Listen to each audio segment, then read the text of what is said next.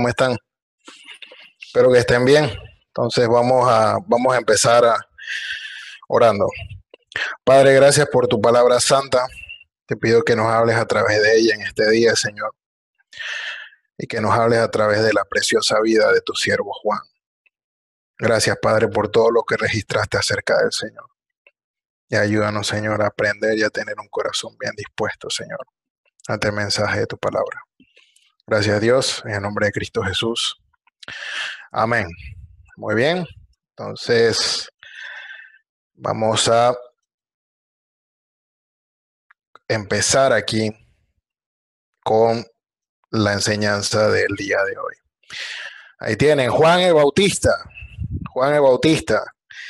Después de los 400 años escandalosos de la historia que vimos hace unas dos semanas atrás, después de esos 400 años de estruendo divino, dice el Santo Evangelio según San Juan, dice que hubo un hombre enviado de Dios, el cual se llamaba Juan. Dice, este vino por testimonio, para dar testimonio de la luz, a fin de que todos creyesen por él. No era de la luz, sino para que diese testimonio de la luz. Entonces vale la pena y no solo por eso, o sea, Juan tiene unas particularidades que no tiene ningún otro hombre en toda la historia, tanto del Antiguo como del Nuevo Testamento. Juan el Bautista es el profeta que Dios usa para romper su silencio. Es un hombre enviado de Dios. Juan no se envió a sí mismo. Juan no se autoproclamó profeta del Altísimo. Y después de 400 años, el soberano Señor levanta a Juan el Bautista. Después de 400 años, tenemos un hombre acerca del cual se profetiza en el Antiguo Testamento. Imagínense, Pablo, Jesús, si acaso hará una mención casi profética de Pablo en los Evangelios. Eh, pero sobre Juan hay tres profecías en el Antiguo Testamento. Y Juan es el primero que se levanta, enviado de Dios, después de 400 años de silencio. Juan tiene la particularidad de que él había sido profetizado en el Antiguo Testamento. Pero Juan es el profeta que ve y, toca el cumplimiento de la profecía, de toda la profecía del Antiguo Testamento. Lo, lo zambulló en el agua y lo sacó, lo tuvo en sus manos. Tremendo privilegio, pero más que privilegio, bien vale hablar acerca de este hombre. Y, me llama la atención, yo eh, me había olvidado que hoy empezábamos con Mateo. Entonces, veo que el Señor nos tiene en sintonía a todos. Y antes de empezar con el rey, o más bien paralelo al inicio de la enseñanza del rey, tenemos que hablar acerca de su heraldo. Y no porque sea un capricho, no porque sea un estudio biográfico más, sino porque él mismo dio una declaración que nunca se ha hecho sobre ningún hombre en la faz de la tierra ni en toda la historia del mundo. Entonces, un hombre enviado de Dios, dice allí. Vamos a ver allí, ustedes deben de tener un bosquejo, dice nacimiento y primeros años. El anuncio del ángel Gabriel ahí en Lucas capítulo 1, versículos 5 al 25. Dios usa a, a Lucas para darnos detalles acerca de, de la vida de Juan. Interesante. No se dan tantos detalles ni de Pedro, ni de Pablo, ni de ninguno de los profetas, ni de los apóstoles, pero aquí vemos que Lucas se toma su tiempo para hablarnos un poco de la historia de Juan el Bautista. Capítulo 5, versículo 25, ah, versículo 25 al, al 25 de Lucas 1, dice que había un sacerdote llamado Zacarías y su esposa se llamaba Elizabeth, pero Elizabeth, eh, ellos eran justos delante de Dios, andaban irreprensibles. Ellos eran gente obediente, eran gente íntegra, eran gente comprometida, eran de ese verdadero Israel de Dios que eh, andaba en fe, esperando la venida del Mesías, esperando el cumplimiento del antiguo pacto. pero Elizabeth era estéril y encima era de edad avanzada. Elizabeth no tenía ni una capacidad, no tenía ni una posibilidad, y en ese tiempo súmale que Elizabeth, que eh, encima que era una mujer mayor, eh, era estéril, no podía dar a luz. Y eso en ese momento de la historia era una, una afrenta, era, era algo indecoroso. Ah, mira, esa mujer no, eh, no es fructífera.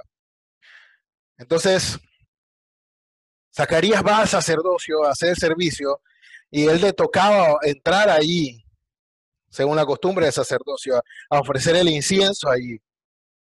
Él pasaba por el, el, altar del incienso y de ahí entraba al lugar santísimo a ofrecer, a auspiciar, le tocaba, era el turno de él. Y cuando él entra, se le aparece un ángel.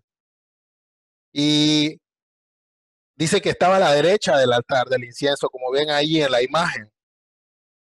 Y ese mensajero le dijo, Zacarías, tu oración ha sido escuchada. Y tu mujer Elizabeth va a dar un hijo. Mira, ellos oraban por esto. Ellos no sabían quién iba a ser ese niño, pero el soberano sí lo sabía. Y dice aquí, vas a tener gozo, alegría, y muchos se van a regocijar de su nacimiento. Y dice, será grande delante de Dios, no beberá vino ni sidra. Y va a ser lleno del Espíritu Santo. ¡Wow! Qué tremendo esto. Mira ese anuncio, mira cómo inicia, va a ser lleno. ¿Quién es este hombre? O sea, yo solamente puedo imaginar a, Zacarías escuchándolo perplejo. Ya era, ya era más que suficiente que se te apareciera un ángel ahí ministrando. Y él explica, e irá delante de él con el espíritu y el poder de Elías para hacer volver los corazones de los padres a los hijos y de los rebeldes a la prudencia de los justos, para preparar al Señor un pueblo bien dispuesto y le dijo Zacarías, pero ¿cómo, voy a, ¿cómo va a pasar esto? O sea, ya yo estoy viejo, o sea, eh, explícame, mi mujer es de edad avanzada. El ángel le dijo, yo soy Gabriel, estoy delante de Dios y vine para darte este mensaje y darte esta buena nueva. Y, ahora vas a quedar mudo como una señal, hasta que todo esto que yo te digo, he dicho se cumpla. Y la gente estaba afuera diciendo, ¿qué, qué pasó, Zacarías? Caíste en pecado y, ya estabas muerto allá adentro. Y, pero la campanita que tenía atada ahí posiblemente a su tobillo seguía sonando y cuando Zacarías sale y no puede hablar, se dan cuenta que había visto una visión. Y nace Juan. Se cumple la palabra del Señor allí en 57 al 66. Elizabeth y, María, la madre del Señor, eran primas, por así decirlo. Pero no, no vamos a hablar de eso, no, no es nuestro foco, no es el foco de este estudio. Y se cumple la palabra del Señor. Dice, ella dio a luz un hijo. Y cuando llegó el momento, dice que todos se, regocijaron con ella. Y al octavo día lo circuncidaron y le llamaban con el nombre de su padre, Zacarías. Pero Elizabeth dijo, no, no, él se va a llamar Juan le dijeron, ¿por qué? No hay nadie más en tu parentela que se llame con ese nombre. Entonces le preguntaron por señas a Zacarías. Zacarías escribió, pidió una tablilla, le escribe la tablilla y dice, Juan es su nombre. Juan es su nombre. Y en ese momento se abrió la boca de Zacarías. Y se llenaron de temor y dijeron, ¿qué está pasando? Y todos los que oían el versículo 66 estas cosas las guardaban en su corazón diciendo, ¿quién pues será este niño? ¿Quién pues será este niño. Y luego Zacarías, lleno del Espíritu Santo, profetiza diciendo, bendito sea el Señor, Dios de Israel, que ha visitado y redimido a su pueblo y nos levantó un poderoso Salvador en la casa de David su siervo, como habló por boca de sus santos profetas, que fueron desde el principio. Y de ahí saltamos al versículo 76. Y tú, niño, profeta del Altísimo serás llamado, irás delante de la presencia del Señor para preparar sus caminos. No sabemos qué pasó entre la visión y, y los nueve meses de embarazo, pero sabemos que ya él, él, él tenía claro qué es lo que iba a suceder.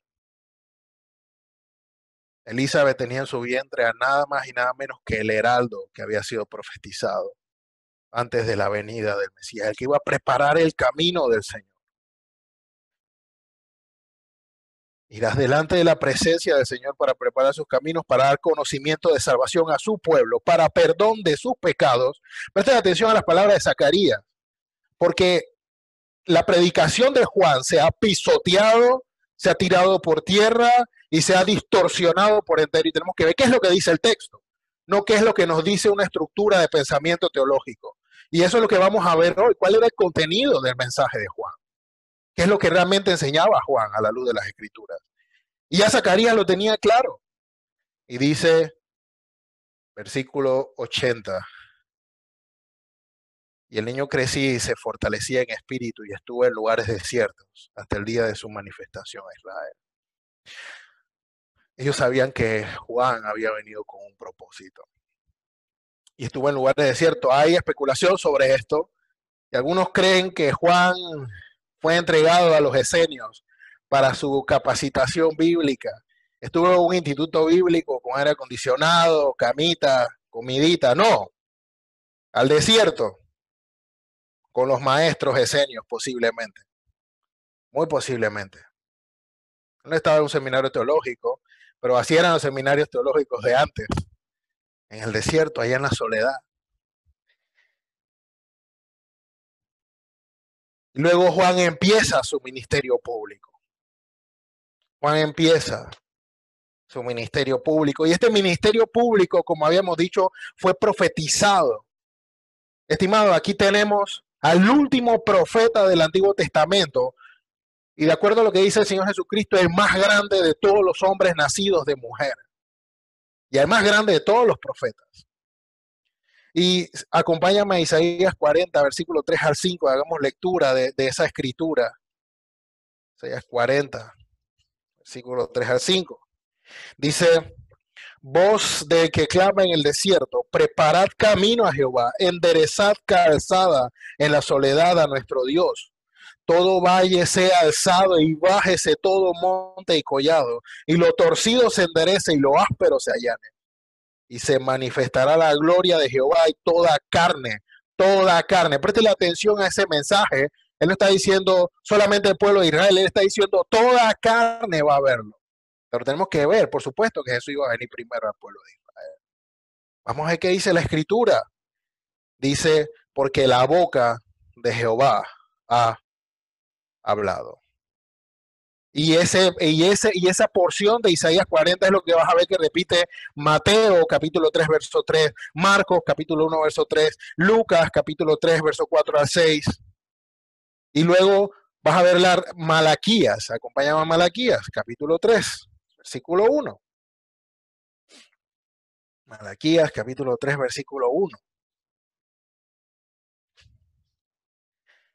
He aquí yo envío mi mensajero, el cual preparará el camino delante de mí. Y está hasta ahí. Y vendrá sumisamente a su templo el Señor a quien vosotros buscáis.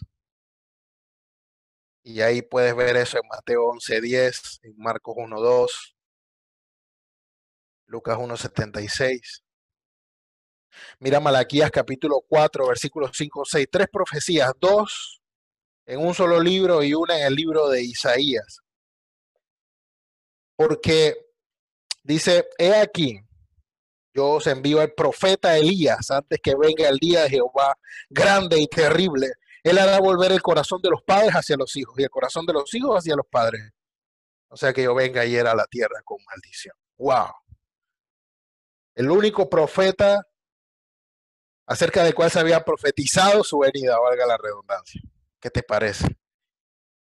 No es poca cosa este hombre. Hubo un hombre enviado de Dios después de 400 años de silencio, levantado, dirigido por Dios, con el poder del Espíritu Santo será grande y será llamado profeta del Altísimo.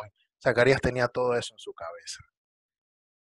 Entonces, Lucas nos va a dar detalles de cómo empieza su misión ahí en capítulo 3, versículo 1 al 2. Y me gusta ahí eh, cómo, cómo, la historia se casa con esto. Hay, hay, una serie de Netflix que se llama El Imperio Romano, bien interesante, y tiene un capítulo donde hablan de Calígula, pero Calígula era sobrino de quién? De Tiberio César. Y dice aquí, en el año decimoquinto del imperio de Tiberio César, siendo gobernador de Judea Poncio Pilato y Herodes, tetrarca de Galilea, y su hermano Felipe, tetrarca de Ituria y de la provincia de Traconite, y Lisanías, tetrarca de Abilinia, y siendo sumos sacerdotes Anás y Caifás, vino palabra de Dios a Juan, hijo de Zacarías. ¿En dónde? En el desierto. No vino la palabra de un hombre, no vino la palabra de los reyes, no vino la palabra de los sumos sacerdotes, vino la palabra de Dios. Y aquí tenemos a este profeta que fue enviado de Dios con la autoridad de Dios, hablando la palabra de Dios. No cualquier palabra, no lo que él pensaba, no lo que él sentía, no lo que él quería, sino hablando la palabra de Dios. Interesante, la palabra de Dios vino a él. Interesante eso. Y dice allí que él inicia su misión en ese momento. Lucas ahí lo, ubica y lo pone ahí en ese momento de la historia. O sea, Lucas no mencionó esto por amor al arte, porque quería que viera el, historiador Lucas, el médico. No, él dice, Juan viene en un momento relevante de la historia del mundo. Amén. Wow. Y Juan tiene unas particularidades. Dice allí, vestido de piel de camello. Mateo capítulo 3, versículo 4. Y Marcos 1.6 nos hablan de eso. Dice que su vestido era de piel de camello y comía langostas y miel silvestre. Esa era su comida. No sé cómo hacía Juan.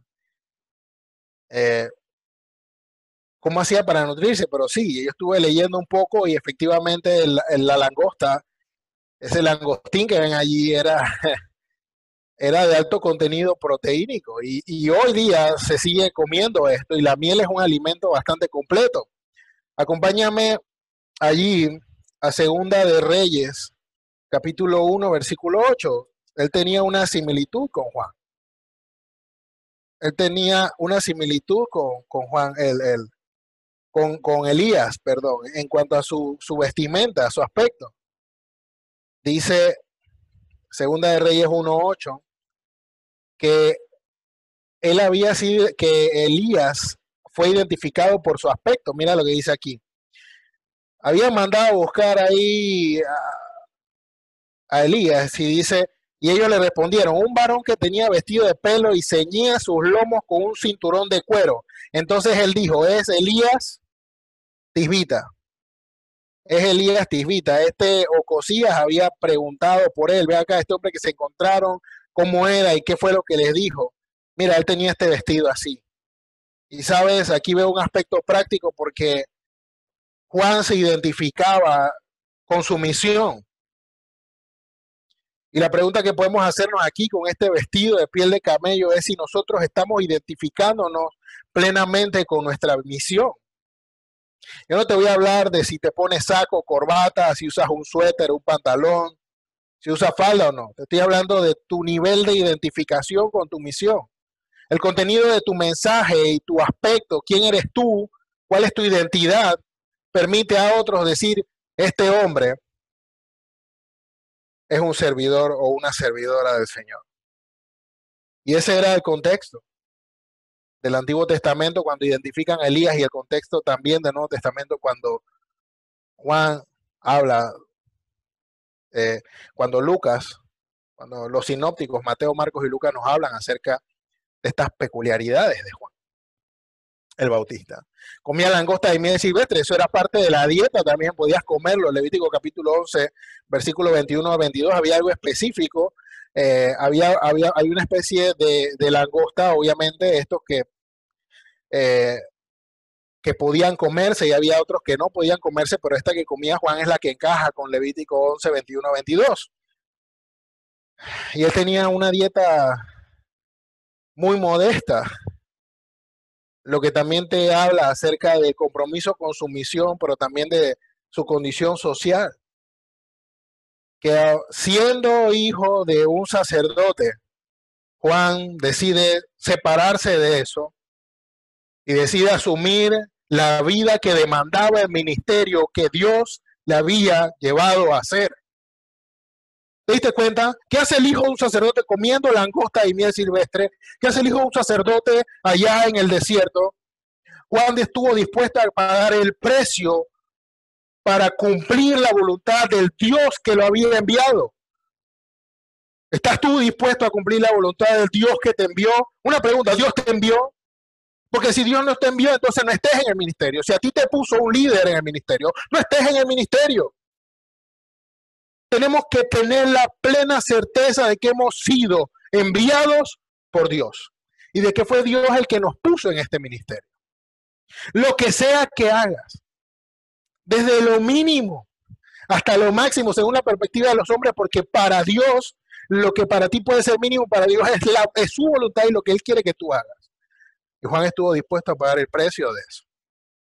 Y a veces, sabes una cosa, no estamos dispuestos a pagar el precio. No queremos renunciar a nuestra comodidad, queremos seguir nuestra zona de confort. Pero este hombre dijo, no hay problema. Dios me envió.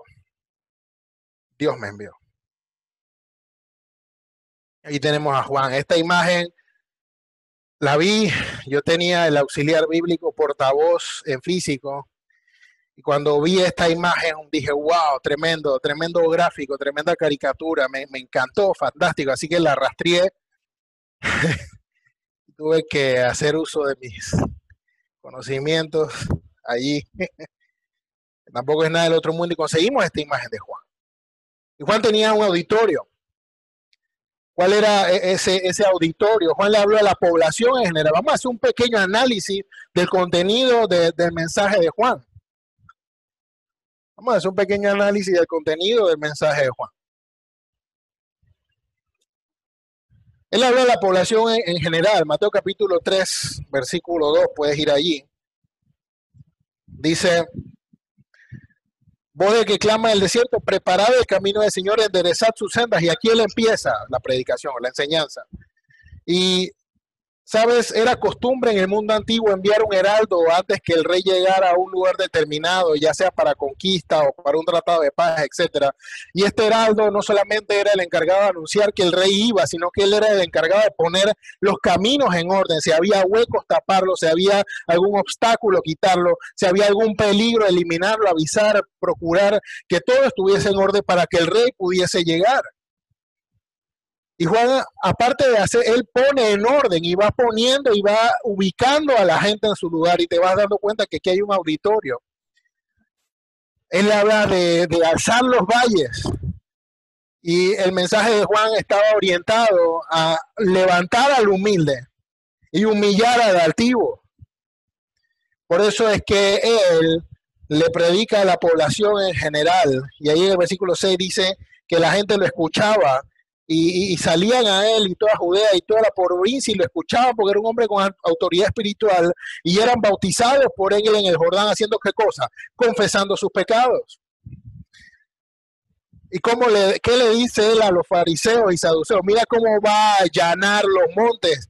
Y él les dice allí, en Mateo capítulo 3, versículo 7, dice, a ver que muchos de los fariseos y los saduceos venían a su bautismo. Decía, generación de víboras, quien os enseñó a huir de la ira venidera. Juan encaró a la aristocracia judía, a las roscas, a los sectores de poder religioso, a los que le gustaba humillar. ¿Te acuerdas Lucas capítulo 18 cuando había un publicano y un fariseo y el fariseo oraba diciendo, Señor, gracias, porque no soy como esta basura que tengo al lado y porque yo doy los diezmos de todos y hago todo. Y le dice, generación de víboras, ¿quién los enseñó a huir de la ira venidera? Juan confrontó el pecado de la clase política y religiosa de la nación, sin pepitas en la lengua, como decimos en mal panameño, y a los publicanos. Él tenía un mensaje. En Lucas capítulo 3 dice, él le predica a la población en general, le hace su reprimenda a los fariseos y a los publicanos, le dice, entonces dice, vinieron unos publicanos para ser bautizados y le dijeron, maestro, ¿qué, haremos? Él le dijo, no exijáis más de lo que está ordenado. En mal panameño, no coimen, no pidan, no extorsionen, no pidan de más, solo cobren lo que tienen que cobrar y punto.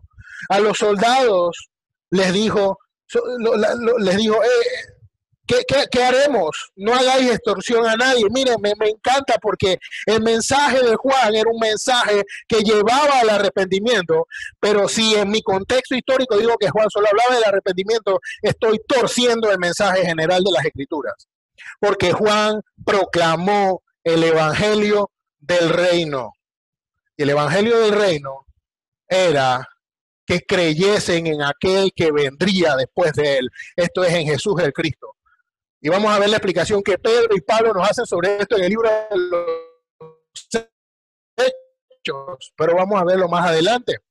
Dice que al mundo en general, Juan capítulo 1, versículo 29, ustedes conocen ese pasaje de memoria, dice, he aquí el Cordero de Dios que quita el pecado del mundo. Tremendo mensaje, ¿se dieron cuenta? Él predicó que el Cordero de Dios, no su bautismo, que el Cordero de Dios quitaba el pecado del mundo. Ese es el Evangelio puro, no una distorsión que hemos puesto en la boca de Juan históricamente.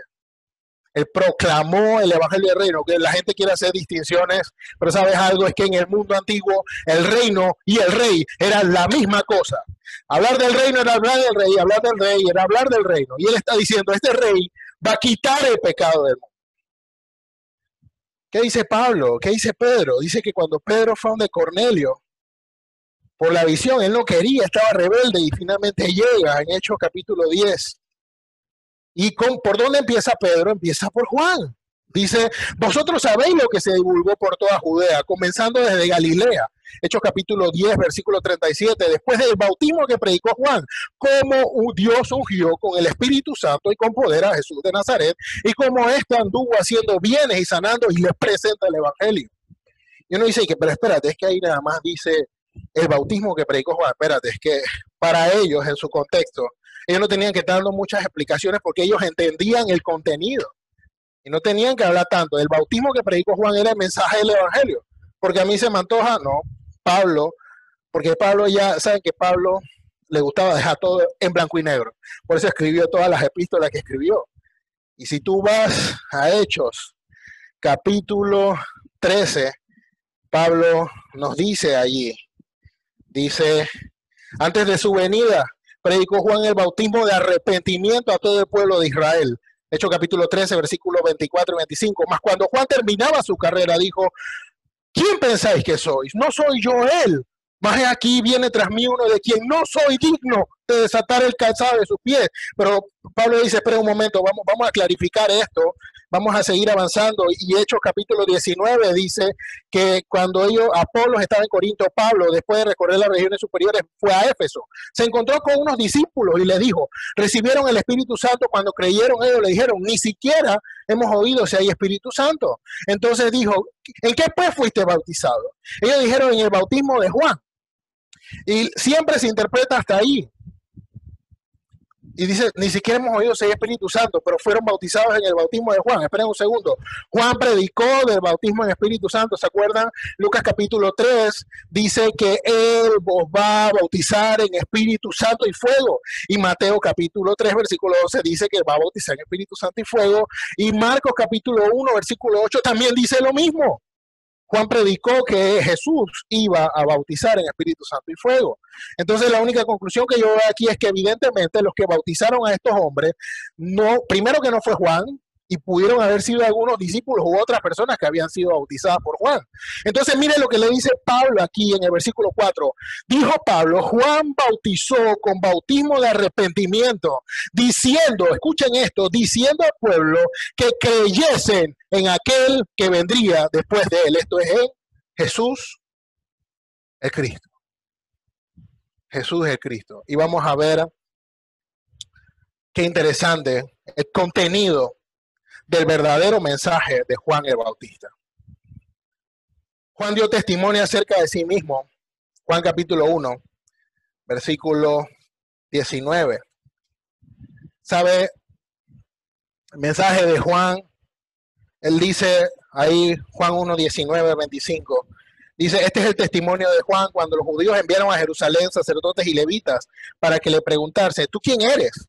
Dice, confesó y no negó, si no confesó, yo no soy el Cristo. Y le preguntaron, ¿eres tú Elías? Dijo, yo no soy.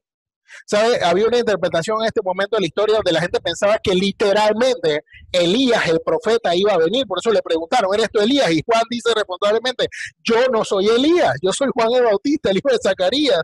Y dice aquí, ¿eres tú el profeta? Ese profeta es el profeta de Deuteronomio capítulo 18.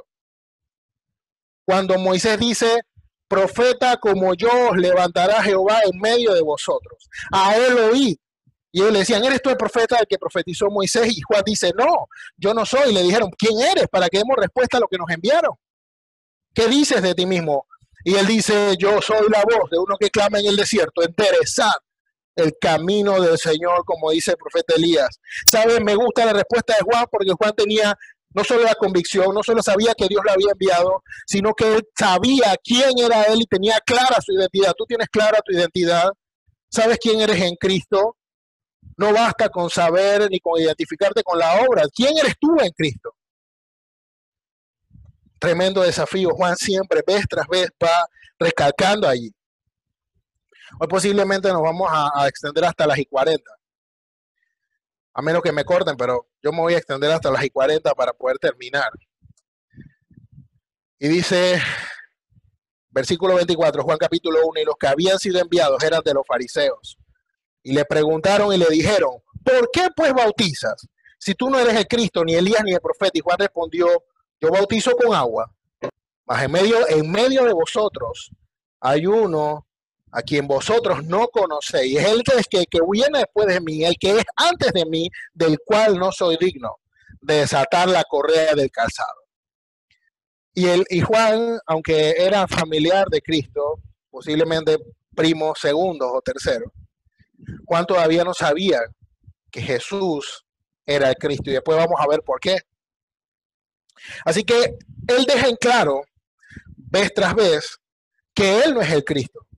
Y él describe a Cristo. Y ahí lo que acabo de mencionar en Juan 1, 19, 25 es un resumen de su descripción. Vamos a ir por lo menos a leer eh, Lucas. Eh, vamos a leer Mateo capítulo 3, versículo 11 al 12. Mateo capítulo 3, versículo 11 al 12. Dice, yo a la verdad os bautizo en agua para arrepentimiento, pero el que viene tras mí, cuyo calzado no soy digno de llevar, es más poderoso que yo. Él los bautizará en Espíritu Santo y fuego. Su aventador está en su mano y limpiará su era y va a recoger el trigo en el granero, va a poner las cosas en orden y va a quemar la paja en el fuego que nunca se apagará. Qué poderoso mensaje. Vino a salvar, pero también a marcar la condenación y eso lo vemos en Juan capítulo 3. Y sabes, me gusta que Juan nunca tuvo pretensiones, él nunca quiso hacer ver, nunca quiso figurar que él era más que y darse título y darse bombo. Y debemos tener cuidado con eso en el servicio, hermanos míos, porque puede pasarnos, todos estamos expuestos a eso. ¿Sabe? Lucas nos da un detalle y eso me gusta siempre recurrir a Lucas porque él menciona varias cosas que Mateo y Marcos no y, se complementan bastante bien. Mira, Lucas capítulo 3, versículo 15 dice, como el pueblo estaba en expectativa, preguntándose todos en sus corazones si acaso Juan sería Cristo, Juan dice, pero un momento, suave, yo no soy el Cristo, vamos a poner esto en orden. Yo soy su mensajero, yo vengo delante de él, vengo a dar testimonio de él, pero yo no soy el Cristo. Y sabes, Satanás siempre va a estar tentándote a que quieras hacer alarde de lo que no eres, aparentar lo que no eres. Pero aquí vemos a uno que estaba ubicado y claro con su misión, con su propósito y con todo lo que eso implicaba. Luego vemos el bautismo e, e identificación de Jesús como el Hijo de Dios. Y aquí vamos al pasaje de Juan. Ustedes pueden leer después en sus casas. Juan versículo 1, capítulo 29 al 34 dice, el siguiente día vio Juan a Jesús que venía, y dije aquí el Cordero de Dios. Pero vamos a dejar Juan y vamos, vamos a ver aquí, vamos a avanzar un poco. Dice,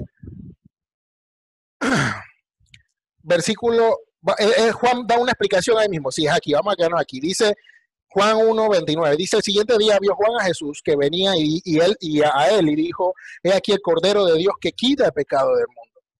Este es aquel de quien yo dije, después de mí viene un varón, el cual es antes de mí porque era primero que yo. Y yo no le conocía, dice Juan. Mas para que fuese manifestado Israel, por esto vine yo bautizando con agua. También Juan dio testimonio diciendo, vi al Espíritu que descendía del cielo como paloma y permaneció sobre él. Y yo no le conocía.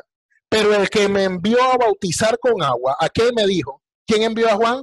Hubo un hombre enviado de Dios. Dios le dijo a Juan, Juan, sobre quien veas descender el Espíritu y que permanece sobre él.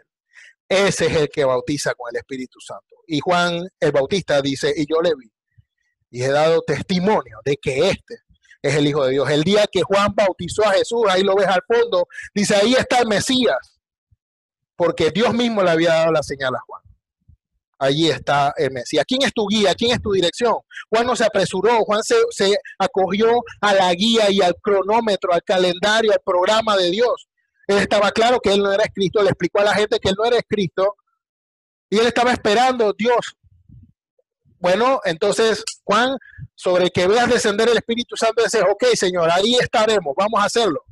Y con todo eso Juan le dice, Señor, yo necesito ser bautizado por ti y él todavía estaba ahí, será este, será. Y sale la paloma ahí del Espíritu Santo sobre el Señor Jesucristo. Jesús le dije, deja, deja, tienes que bautizarme. Dios. Así conviene que cumplamos toda justicia. La escritura tenía que cumplirse al pie de la letra, palabra por palabra. Jesús dijo, ni una jota ni una tilde va a quedar sin cumplirse, Juan. Juan lo bautizó y ahí tuvo, ahí tuvo la confirmación. Aquí está. Juan dice, doy testimonio, este es el Hijo de Dios. En último lugar, vemos la etapa de transición y culminación del ministerio de Juan. Hay una historia fantástica de este hombre, que he tratado de resumirla en 35 o 40 minutos. Y quisiera trabajar más sobre esto porque hay muchas cosas más que nos estamos saltando detalles. Pero mira este punto, dos maestros bautizan en Judea, presta atención allí. Juan capítulo 3, versículo 22 al 24. Dice, después de esto vino Jesús con sus discípulos a la tierra de Judea y estuvo allí con ellos y bautizaba. Juan bautizaba también en Enón junto a Salim porque había allí muchas aguas y venían y eran bautizados. Porque Juan, y Juan nos da, Juan el evangelista, nos da otro detalle que no nos presenta los otros evangelios. Esto sucede porque Juan todavía no había sido encarcelado por el gobierno impío de Herodes Antipas. Y dice que hubo una discusión entre los discípulos de Juan y los judíos acerca de la purificación. La purificación era este rito del bautismo. ¿Cuál era posiblemente el fondo de la discusión? Ven acá, ¿cómo que hay dos maestros bautizando acá? ¿Esto qué? O sea, ¿quién, quién los mandó a ustedes? estos tipos nublados en su incredulidad. Y entonces los discípulos se ponen a discutir con ellos y después van donde Juan y le dicen, Rabí, Maestro, mira que el que estaba contigo al otro lado del Jordán, de quien tú diste testimonio, bautiza y todos van a él.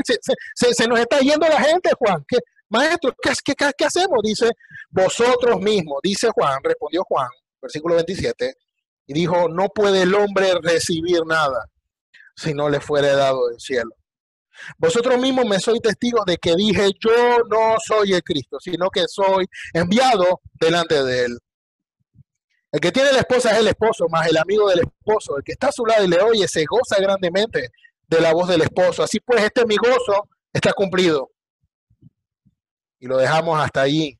¿Sabes? Juan no era el tipo que le gustaba figurar, llevarse el crédito, el aplauso. No era el tipo que decía, se me está yendo la gente, me están quitando el discípulo, me están haciendo esto, lo otro. Él decía, no, no puede el hombre recibir nada si no le fuere dado el cielo. Él estaba diciendo a sus discípulos, muchachos, si eso es lo que está sucediendo, Dios se lo está concediendo.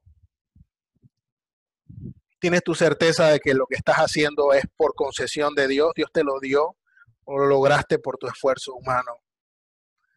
A veces somos tan hábiles para disfrazar nuestros esfuerzos humanos diciendo que fue Dios.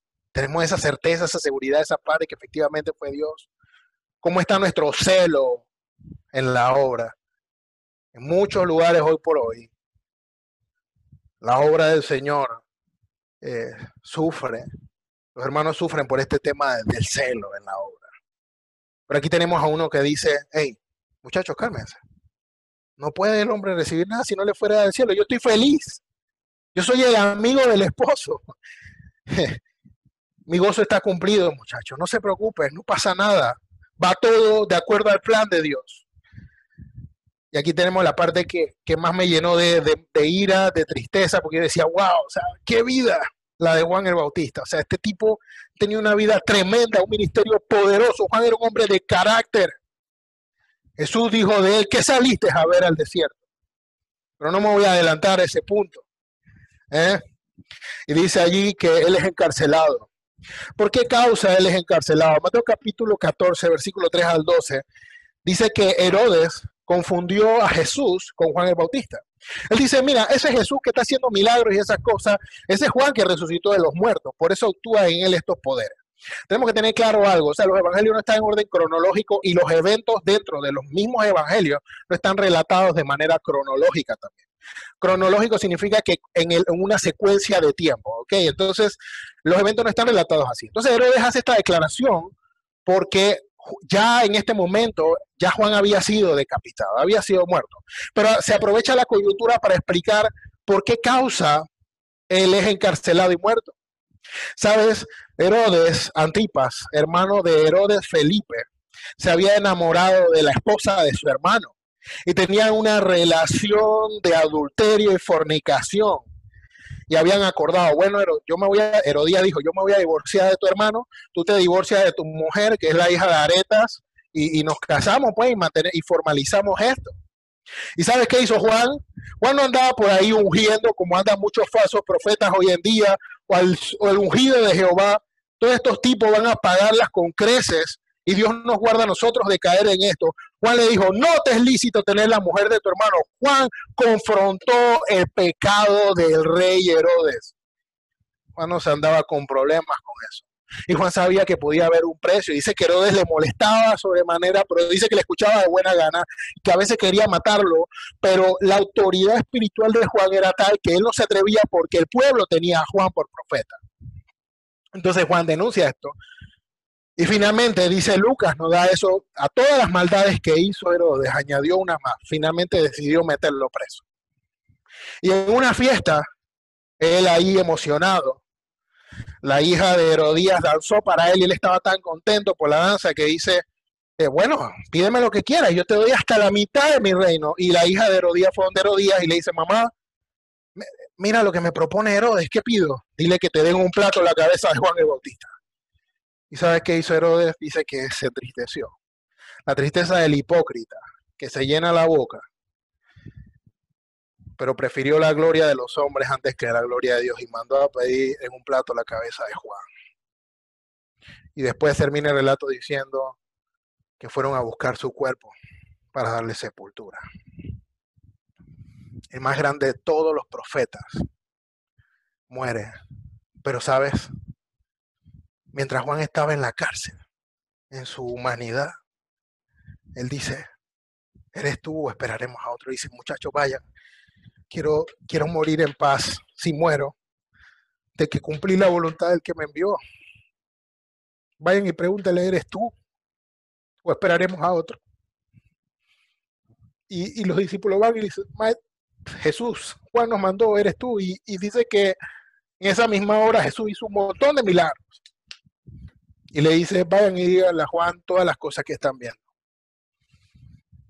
A buen entendedor, pocas palabras. Y después que esto sucede, Jesús dice que salieron a ver al desierto. Una caña sacudida por el viento. Dice que los que tienen vestiduras delicadas están delante de los reyes. Me imagino a Jesús diciendo eso. O sea, Juan era un hombre en toda la extensión de la palabra, él no era un burócrata tecnócrata, ningún ejecutivo ahí. Y no está mal que te pongas una camisa y una corbata un día, ¿eh? vas a tener que ponértela, yo también. Pero Juan tenía una misión y Juan tenía que estar identificado con su misión y él estaba por en cuerpo y alma entregado a lo que tenía que hacer. Y Jesús dice, ¿qué saliste a ver al desierto? Dice, a un hombre cubierto de vestiduras delicadas, no, salieron a ver a un profeta y más que un profeta. Aquí yo envío mi mensajero y él va a preparar el camino.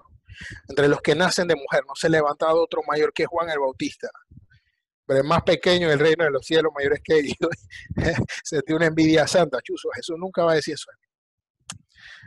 Pero dije, Dios mandó a Juan con un propósito. Y Dios me tiene a mí con un propósito. Y tengo la paz. Y Dios me habló tanto porque yo decía, Señor, gracias por arrastrarme a hacer tu voluntad. yo no tengo otra opción que decir que Dios me envió. Y Dios me envió. Encontré mi voluntad, pero me envió. ¿Qué voy a hacer? Soy un Jonás, pero aquí estoy. Y dice, todos los profetas y la ley profetizaron hasta Juan. Y si queréis reservirlo, él es aquel Elías que tenía que venir. Y él les dice, versículo 16 al 19, había un juego en las plazas, ¿sabes? Los niños jugaban los niños jugaban que ellos tocaban la flauta y tú tenías que ponerte a bailar. Era un juego de niños. Yo te lo estoy explicando por encima. Eh, puede ser un poquito más compleja la explicación de este juego. Y también era que yo te tocaba la flauta y bailaba, o que yo hacía que había un muerto y teníamos que cargar el muerto y hacer que estábamos llevando a la tumba, como, como los memes estos de los señores estos que salen con el ataúd. Era un juego. Eh, y dice Jesús, ustedes son como los muchachos estos, que les tocan flauta, pero ustedes no bailan. Nosotros hacemos que hay un muerto, pero ustedes ni siquiera se quieren lamentar. Mira, les mandé a Juan, no comía ni bebía y dijeron que estaba endemoniado. Y vengo yo, y que como y bebo, y ahora dice que yo soy bebedor de vino, publicanos y pecadores. O sea, ustedes ni rajan ni prestan el hacha, le estaba diciendo Jesús a esta gente está diciendo, les mandé esto y lo despreciaron. Vengo yo y también me desprecio. Entonces, ¿qué es lo que quieren? En mal panameño. Poderoso el testimonio de Cristo sobre Juan. ¿eh? Poderoso. Y unas palabras finales. Ustedes conocen ese pasaje. Es necesario que crezca, pero que yo mengue. Los discípulos ahí, Señor, mira, se, se nos va la gente. O sea, eh, Jesús se está llevando a, nuestros compañeros. Un, momentito, acuérdense muchachos que mira, mira lo que hizo Juan incluso antes de eso. Eh. Dice que el, versículo 1, Juan 1.35, dice, el siguiente día otra vez estaban Juan y dos de sus discípulos. Y Juan, mirando a Jesús, que andaba por allí, dijo, he aquí el Cordero de Dios. ¿Y sabes qué pasó? Y le oyeron hablar los dos discípulos y siguieron a Jesús. O sea, Jesús, Juan le dice a los discípulos, hey muchachos, es aquí el Cordero de Dios. Y los discípulos se fueron con Jesús. Y le siguieron. Y dice, Andrés, hermano de Simón Pedro, era uno de los dos que habían oído a Juan y habían seguido a Jesús. Juan estaba claro que él no era el centro de su misión. Él era un instrumento. Y por eso él dice, es necesario que él crezca, pero que yo mengue. Y amados hermanos, he tratado de resumir en 44 minutos una vida sobre la cual podríamos escribir un libro del más grande de todos los profetas. ¿Y cómo termina? Es necesario que crezca, pero que yo mengue. Ese es nuestro sentir estamos dejando que el Señor realmente crezca y nosotros menguamos? ¿O sigue prevaleciendo el yo? Sigue prevaleciendo nuestra egolatría. Queremos el aplauso. ¿Sabe por qué a mí yo detesto que me feliciten y me den las gracias por un mensaje? Porque mi carne quiere la gloria, hermano. Mi carne quiere el aplauso. No se lo voy a dar. Es necesario que Cristo crezca y que yo mengue. Eso es lo que tiene que pasar, hermano pase lo que pase. Quiero cerrar con una palabra de Jesús en Juan capítulo 5. Él dijo,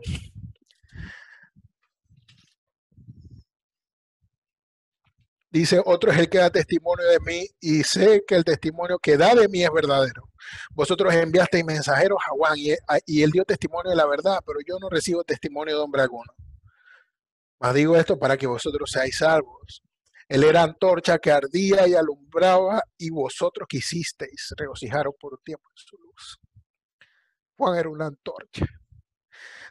Por si fuera poco, después de decir que era el más grande de todos los profetas, Jesús termina diciendo, él era una antorcha. Era una luz. No era él la luz, pero fue una luz, fue una antorcha que guió a otros, a ese pueblo que estaba en tinieblas, dice Isaías capítulo 9. El pueblo que estaba en tinieblas vio gran luz. Dios usó a su siervo Juan para, para que la gente pudiera ver esa luz. Y tú y yo tenemos que ser cristocéntricos. Ese tiene que ser el núcleo de nuestro mensaje, llevar a otros a la luz de Cristo. Pero no lo vamos a hacer hasta que Él no crezca y nosotros menguemos. Padre, gracias por tu palabra, Señor. Gracias por, gracias por Juan, Señor. gracias por lo que hiciste a través de él, Señor. Y, y danos ese sentir de Juan, Señor. Danos ese, ese compromiso nuestra zona de confort, Señor. Tú viniste a salvar al mundo. Estás por encima de las culturas, las ideologías, Señor. Sácanos de nuestro hueco y ayúdanos a hacer tu voluntad. En el nombre de Cristo Jesús. Amén.